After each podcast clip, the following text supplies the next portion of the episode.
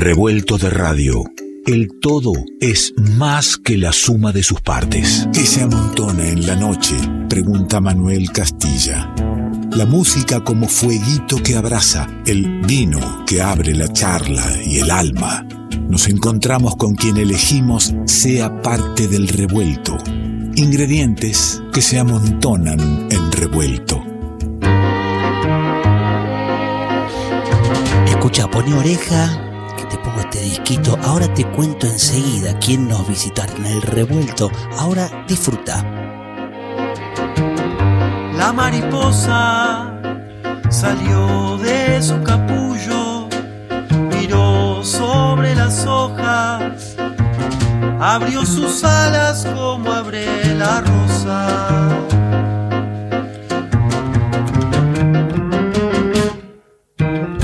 Con un respiro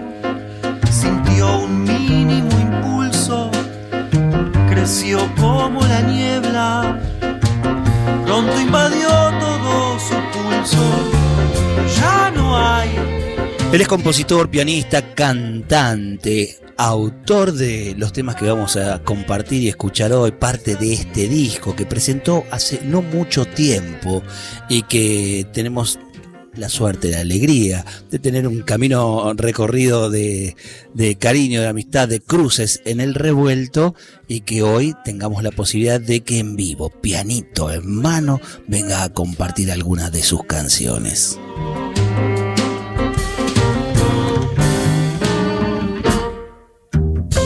Busco refugio, midió con las antenas, sintió el peso del viento precipitó su cuerpo. ¿Qué será lo que debo hacer? La tormenta.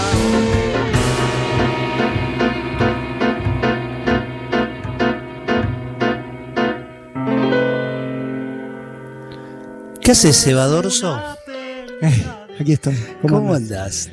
Muy bien, muy bien. Muchas gracias. Eh, Qué lindo tener. Esto que decías acá. del camino, del camino compartido, del, cariño compartido, también es gratitud, porque siempre eh, tu, tu, espacio está abierto para mi música, para estas músicas, así que siempre muchas gracias. Por... Tercer disco solista que estás presentando. Así es, sí. Y, y yo pensaba que te conozco del dúo con Marcos Monk.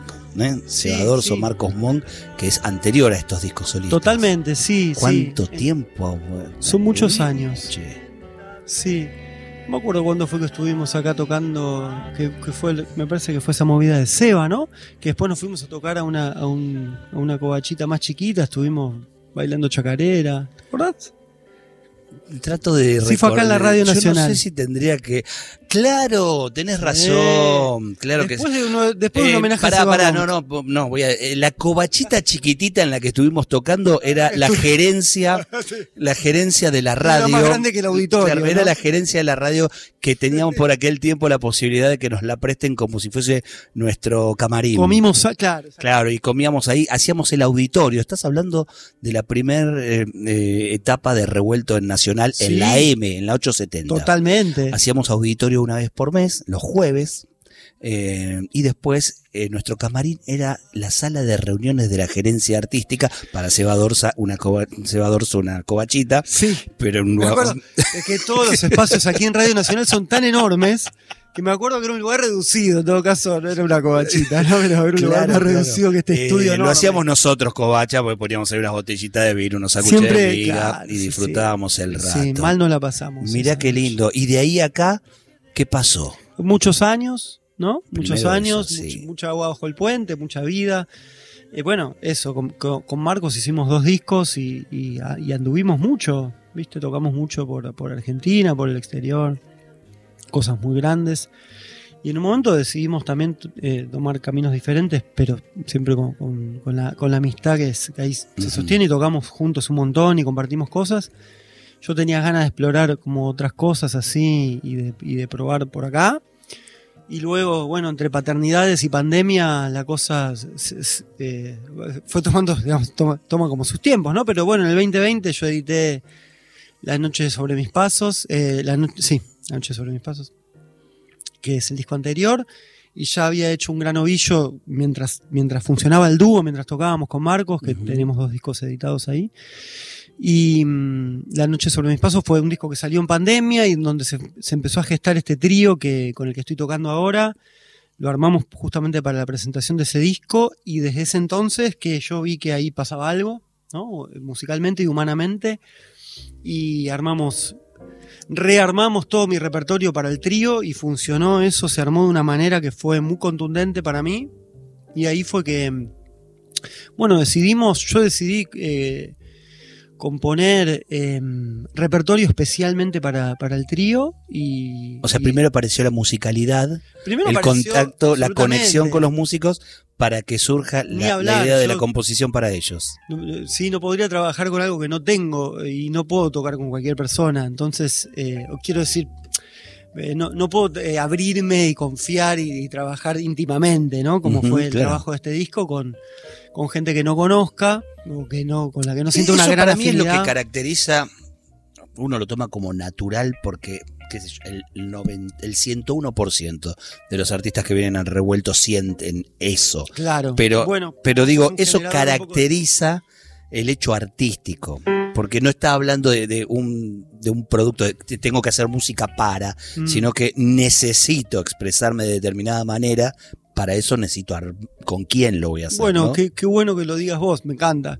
Yo eh, simplemente lo hago así porque no me sale de otra manera, pero sí, ojalá que sea un hecho artístico. Ese, Yo eso es lo que pretendo. sí. ese trío que, que decías y que abrió eh, la charla, porque pusimos el Sí. primer tema, el que abre eh, el disco. Sí, eh, y que, que tiene que ver con una tría de esos primeros es- esos primeros tres temas que, que conforman una especie de suite, ¿no? sí, sí. Conforman como una especie de suite, eh, como una obra integral eh, entre las tres canciones, que fue una cosa descubierta, no, no fue una propuesta inicial, sino sí componer para el trío, pero después en estas canciones que se trabajaron eh, simultáneamente, ¿no? que las fuimos construyendo Conectaron las canciones.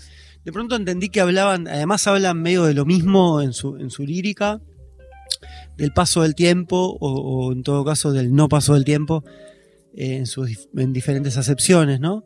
Eh, y ahí pues sí, entendí que funcionaban como, como una cosa... eh, Hablaste de pandemia y paternidades. ¿Cuánto de eso empieza a influir en, en la pluma, eh, poniéndose en el paso del tiempo, valorando eso? Puede ser, puede ser. No lo había pensado y, y, eh, me, me tocaste una fibra. viste que los pibes aceleran por momentos el paso del Totalmente, tiempo. totalmente. Además, eh, toman muchísimo tiempo de, de- de- de- de la vida de uno, ¿no? Claro. Es, una, es una cosa con la que yo dialogo eh, o conflictúo a, A diario. o he- o he conflictuado. Mis hijas van creciendo, ahora ya van a cumplir 9 y 6. eh, Todavía son chiquitines, ¿no? Pero igual se empieza como. Sí, yo justo, digamos, el, el- el dúo con Marcos lo, lo disolvimos o yo decidí abrirme justo cuando nació Julia, que es mi segunda hija, y fue un limbo muy grande entre una súper doble paternidad y no tener un mo- un- una cosa que estaba funcionando muy a full. En ese momento el dúo estaba, estábamos eh, tocando mucho y em, se, se generó un vacío ahí en donde, bueno, evidentemente yo necesitaba eh, generar ese vacío porque lo, lo empecé a llenar con, con canciones, ¿no? Que empezaron a aparecer. eh, y ahí armé este disco, La noche sobre mis pasos, y después este disco ah, bastante más pensado porque está eso, propuesto para esta formación, con esta eh, manera de encarar las canciones que, que en donde se eh, en donde prima un poco más o en donde hay más atención en lo instrumental, porque hay instrumentistas que tocan muy bien, o sea, Diego Rodríguez en contrabajo, Agustín Pietrivias en percusión, son dos músicos, son muy buenos, y yo dije, bueno, este limón, yo aprieto y sale jugo, y si sigo apretando y sigue saliendo jugo, entonces vamos a hacer cosas para apretar hasta el final. Venías estos- de un dúo de guitarra, piano y dos voces. Totalmente, Pasaste a una voz y, sí. y a un trío, Sí. eh, al trío de jazz. Un poco ¿no? sí. Un poquito sí. ahí. Me, me siento cómodo en esa formación.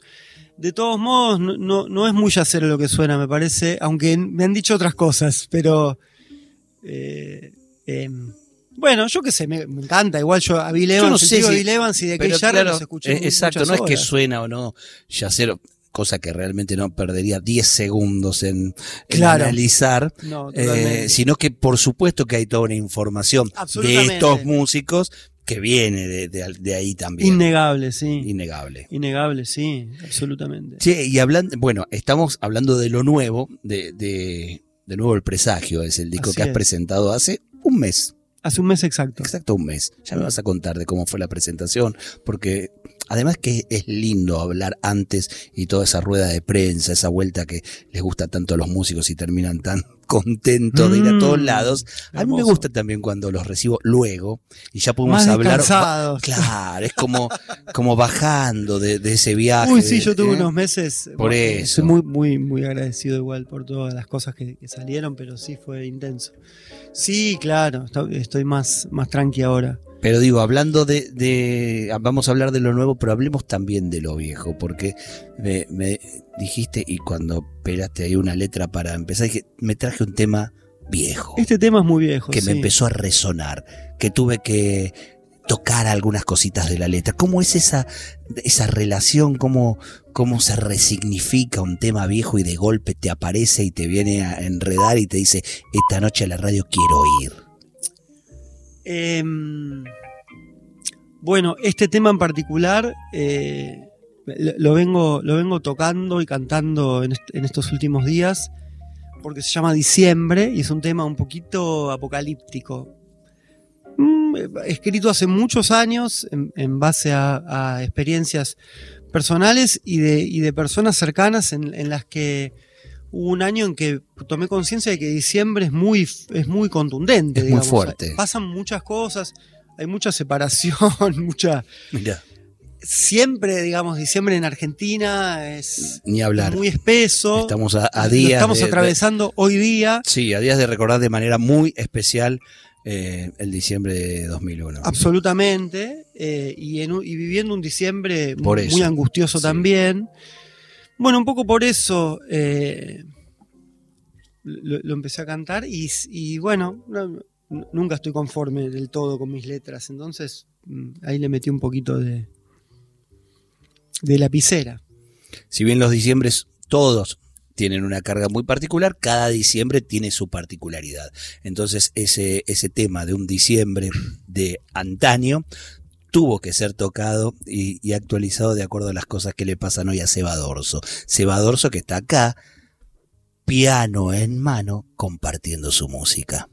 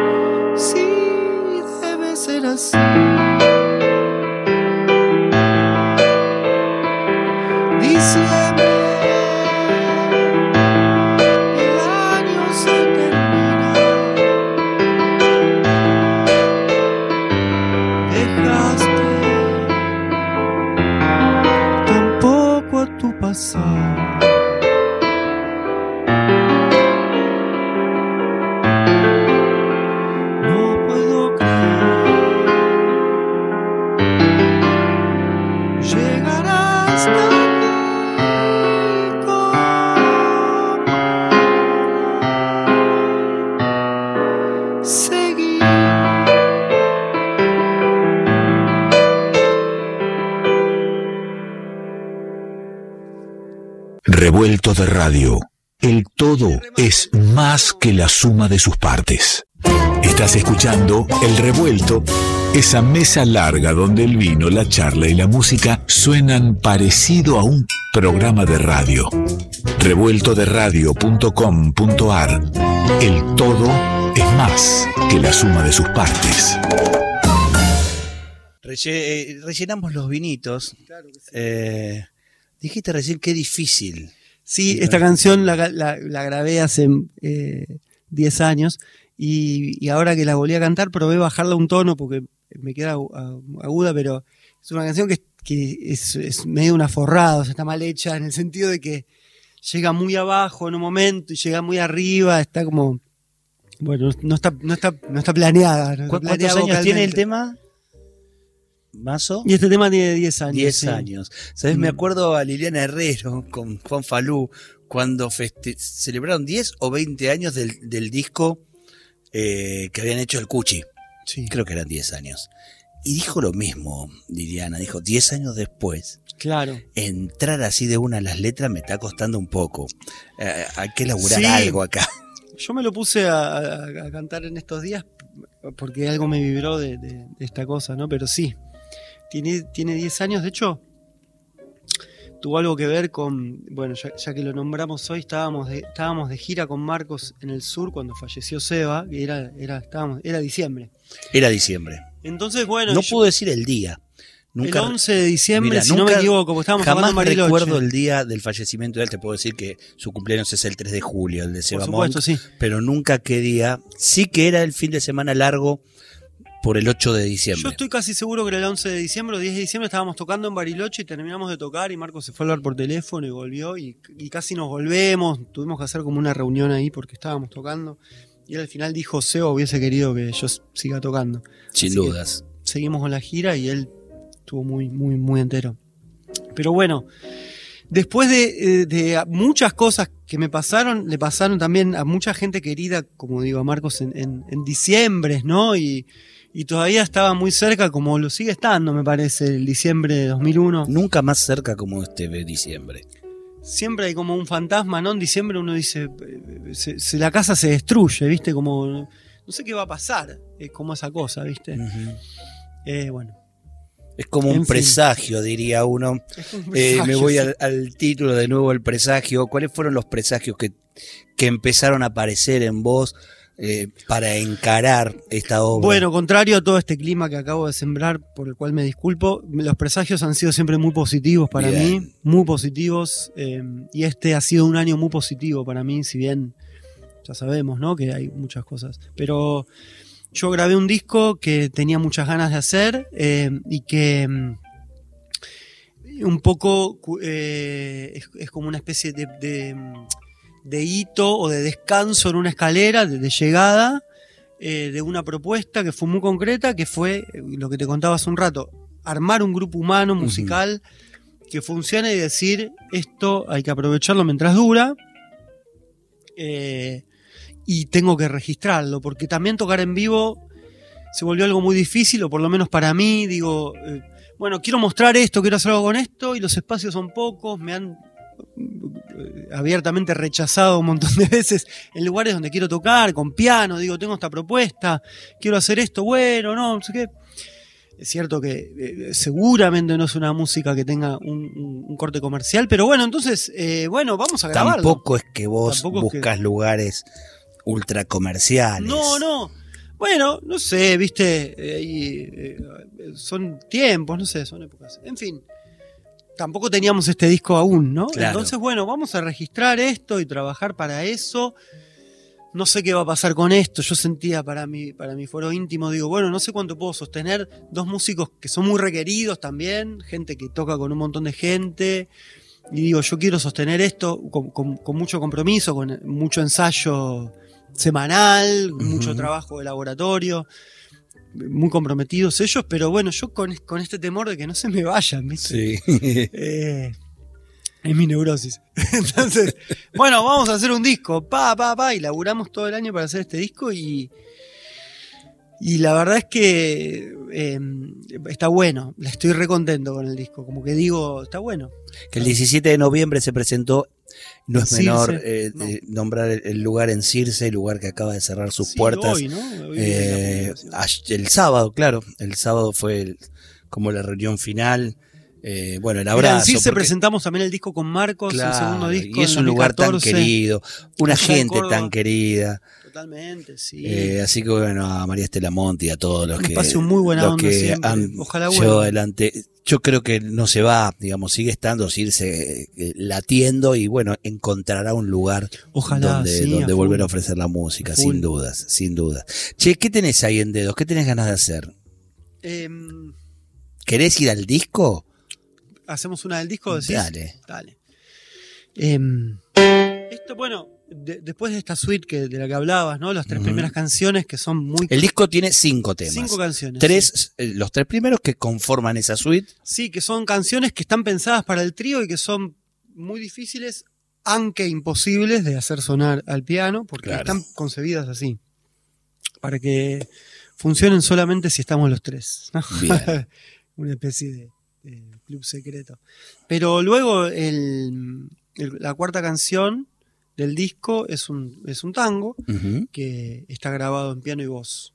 Piano solo y voz. Y te canto esa canción. Ahí va, Seba Dorso.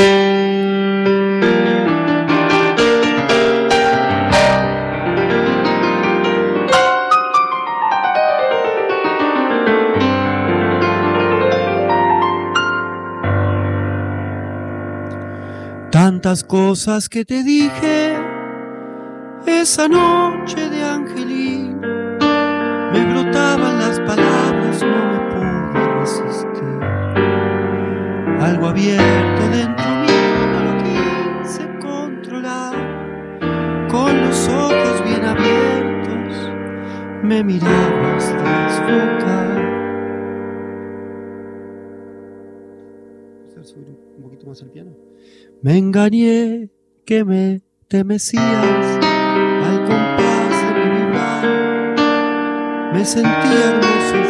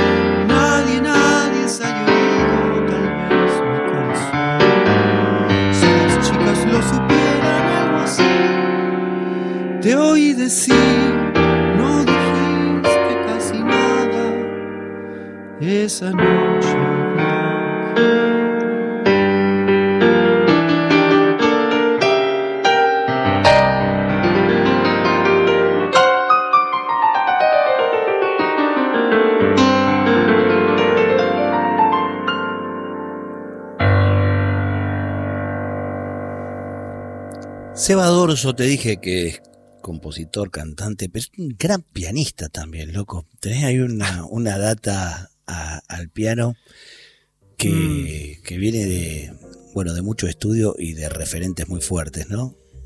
Sí. Me parece más de referentes muy fuertes que mucho estudio. El tipo, el tipo admite cierta vagancia al, al momento Bueno, siempre he tenido que luchar contra, contra la pereza. Ese, ese es mi karma. Pero, pero sí, pues, hace 30 años que toco el piano, no, no lo voy a negar. no. Sí, es mi instrumento.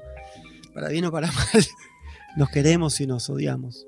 Y, y esto de de repente decir, voy a hacer un tango. Mm, Es que no te, no, no te pones límites a, a la hora de, de andar este, recorriendo lo- los diversos géneros y Mm. tenés info más o menos de, de cada uno como para poder habitarlos. Supongo que sí. eh, eh, sí, supongo que sí. Seguramente, porque escuché mucha música. más allá de la pereza del estudio, digo. Totalmente, totalmente. Me gusta mucho, amo el tango y, y- y muchas músicas. Digo, sí, tengo info de las músicas. Y no me pongo límites también más por, por eh, no voy a decir por pereza, pero quiero decir, no lo quiero tomar como un atributo, sino como una condición, ¿no? Como, a, mí me gusta, me gusta una frase del flaco, ¿no? Yo me gusta el flaco. Y, y él decía, yo soy un violero que no supo elegir ni el jazz, ni el tango, ni el rock, viste, como... Entonces uno se queda como en un híbrido, y yo no es que me esté comparando con Spinetta, pero en esa cosa de... La verdad que me gusta un poquito todo y no me caso con nada, entonces me termina saliendo canciones como... Y son músicas que habitaban tu casa cuando eras pibe que No, no habitas en mi casa. no habitaban. no. O sea que hubo una búsqueda. Sí, Y ahí digo, para tirar lo de la Totalmente, la- más bien- dejar la pereza de lado. No, totalmente. Más bien tuve mucha suerte de, de que, de rodearme de personas que me han eh, estimulado a conocer un mundo que, que no se me presentaba inmediatamente. Pero sí, el tango no fue una música de mi infancia. Como muy bien uno podría decir, no, mi viejo, mi abuelo escuchaba tango. No, nadie en mi casa escuchaba tango. Eh, ni para el caso nadie escuchaba música. Eh, o mucha, digamos. O, o cotidianamente. Así que hubo algo ahí, hubo un llamado y después la suerte de que aparecieran determinadas personas que me... que De un me- movimiento fuerte en el sur del Gran Buenos Aires. Sí, claro, claro. Muy fuerte, porque eh, uno va viendo tu, tu recorrido, bueno, con Marcos Monk, pero también cuando cruzás camino con otros músicos, entre ellos el Nico Lapine. Totalmente. Y, decís, bueno, yo a esos los tengo todos de, de un grupete del De sur del Gran, sur, de la zona claro. sur del Gran Buenos Aires, de donde era el Seba Monk también. Claro. eh, donde la Muy música Florida. ha calado muy, muy profundo y donde hay, creo yo, hasta cierta identidad musical. Sí, lo he hablado con muchas personas y un poco sí, lo, lo- creo que lo identifico o lo quiero, o lo quiero identificar. ¿no? Tengo ganas de que Uno tenga que identidad. ver, claro. Pero en todo caso es hermoso, digo, compartir con, con gente que hace la suya, ¿viste? Que defiende una propuesta artística. Eh, es un honor compartir con personas así y también es, una, es, es un empuje, ¿viste? Es como una retroalimentación de decir, bueno, yo eh, también creo que tengo algo para decir y lo, y lo hago, ¿no? Está bueno. Che, eh, ahí tenemos el disco y me gustaría algo eh, poder compartir un poquito nada más para la sonoridad que dijiste vos de- del trío. Si bien en el inicio eh, de la charla empezó sonando para las mariposas la tormenta, es una pérdida de tiempo. Así es. Esos títulos al estilo Lelutier. Sí. La bella y graciosa moza. Claro. Eh, pero podemos compartir. Vos decís otra de, de esta tríada como para escuchar la sonoridad de. Sí, po- podría ser tanto el 2 como el 3.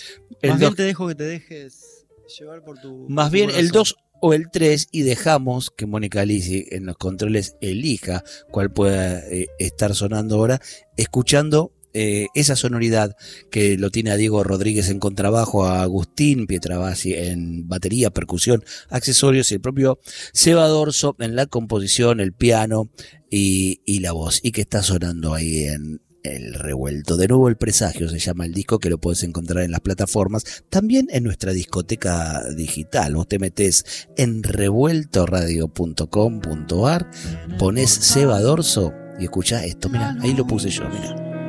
Promete algún delirio. Un pasillo parte desde allí, se pierde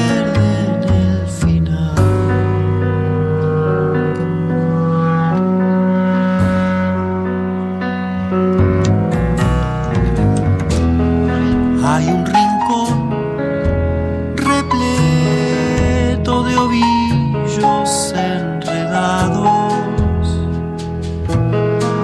Una habitación que nunca vi y en la que no entraré jamás. Tal vez mi casa es más grande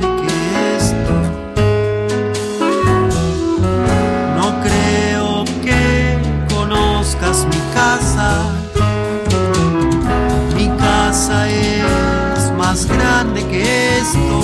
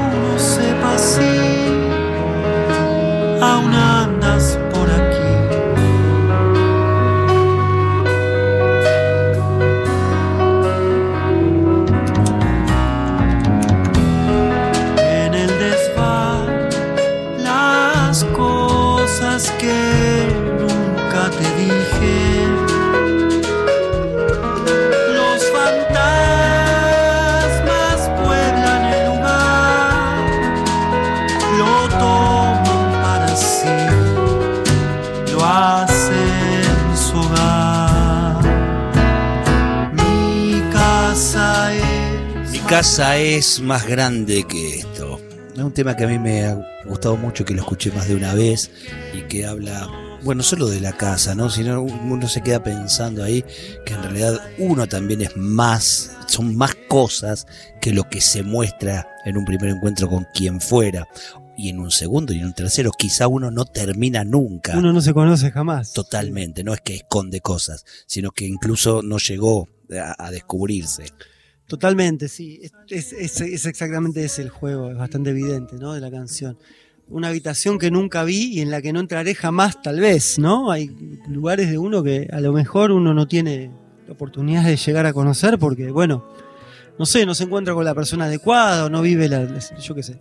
Y luego esto, ¿no? Que hay cosas arrinconadas en ese mundo interior que puede ser el inconsciente, las cosas que uno nunca dijo, se cruzan fantasmas ahí. Claro, la palabra eh, fantasmas no es un- una palabra al paso, digamos. No, no, es no, fuertísima ahí en, toda es. nuestra vida, ¿no? Sí, claro, claro.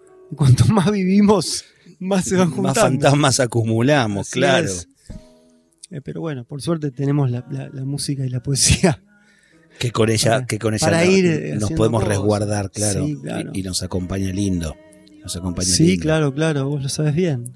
A un mes de, esa presentación, ¿cómo te vas relacionando con el haber compartido? Porque empezamos y decías que vos tenías muchas ganas de que esa música se comparta. Bueno, se empezó a compartir.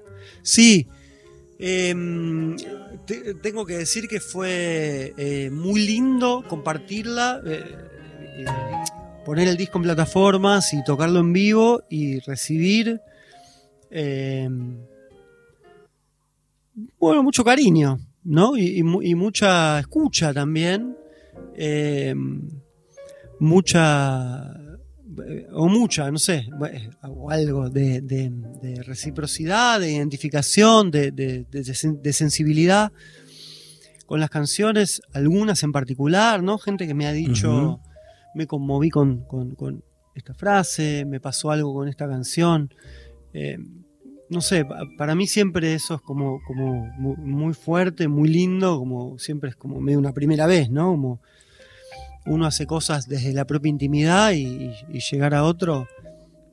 Yo tuve Es la suerte de recibir, eh, bueno, toda la información de, de quien ha trabajado contigo en la prensa, que es Alicia, Alicia, sí. Alicia eh, le pone tanto amor a, a Mm, lo que lleva sí, adelante, a la claro. difusión de los artistas, eh, se compenetra de verdad, si no, no hace el laburo, No, que, que te llega eh, todo lo que, lo que querés recibir de, de un, de un artista, de una obra, pero eh, entre ellos la letra. Digo, Mm. ahora que no hay CDs físicos, y que, que no vienen con el librito, es muy importante tener la letra eh, en este tipo de, de propuesta. sí. En la plataforma, porque viste que me han dicho que en la plataforma está la posibilidad de que vaya pasando la letra Sí. y todo. ¿Lo Eh, pudiste hacer eso? Creo que todavía no lo hice con estas, porque bueno, eh, vamos a decirlo, es cansador Hágalo. independiente. Bueno, hágalo, cánsese un rato más, no sea perezoso. No, no, no, no llegué. Tengo una lista así como. eh, pero sí, sí. De hecho, de- del disco anterior sí están todas las letras. Bien, porque hay hasta relectura que hay que darle. Totalmente. Y justo estas letras son las más, las más laburadas. La Por verdad eso. es que son las más laburadas. de- Por sí. eso. Mi amigo, siendo casi eh, menos 5, estamos cerrando este ciclo. Yo te agradezco enormemente. Yo te agradezco a Eh, vos. Estás aquí de invitado en un momento muy particular que estamos cerrando un ciclo en la radio pública. estar acá. Eh, no, se- no se imagina este lado.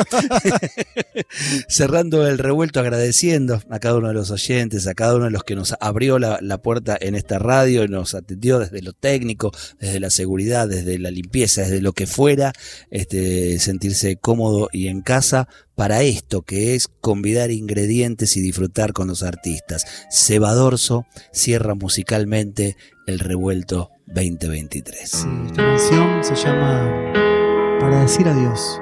Justamente. Hasta luego, digo yo.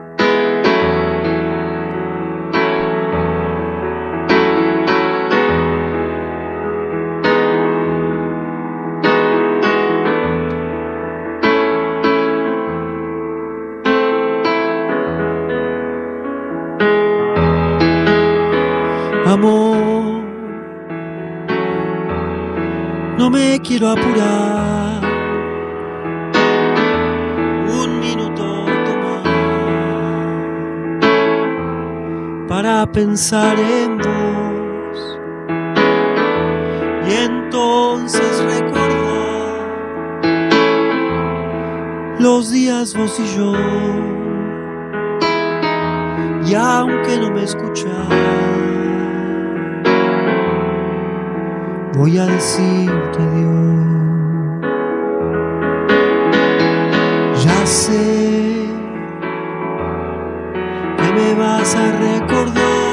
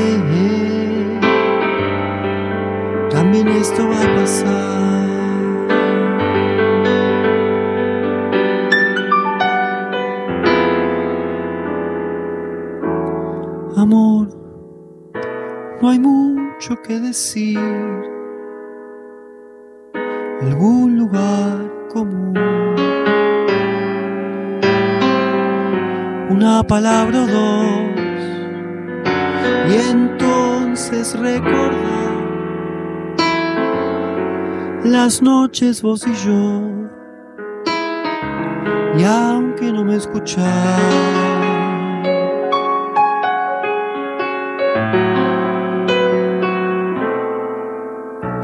voy a decirte adiós.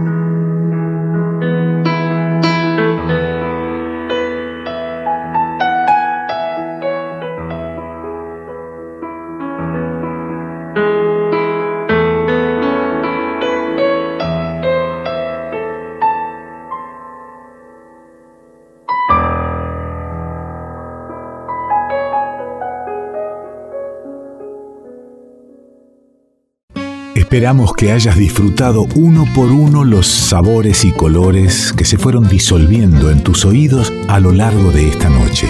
Y ojalá quede un espacio para un próximo encuentro. Revuelto de radio. El todo es más que la suma de sus partes.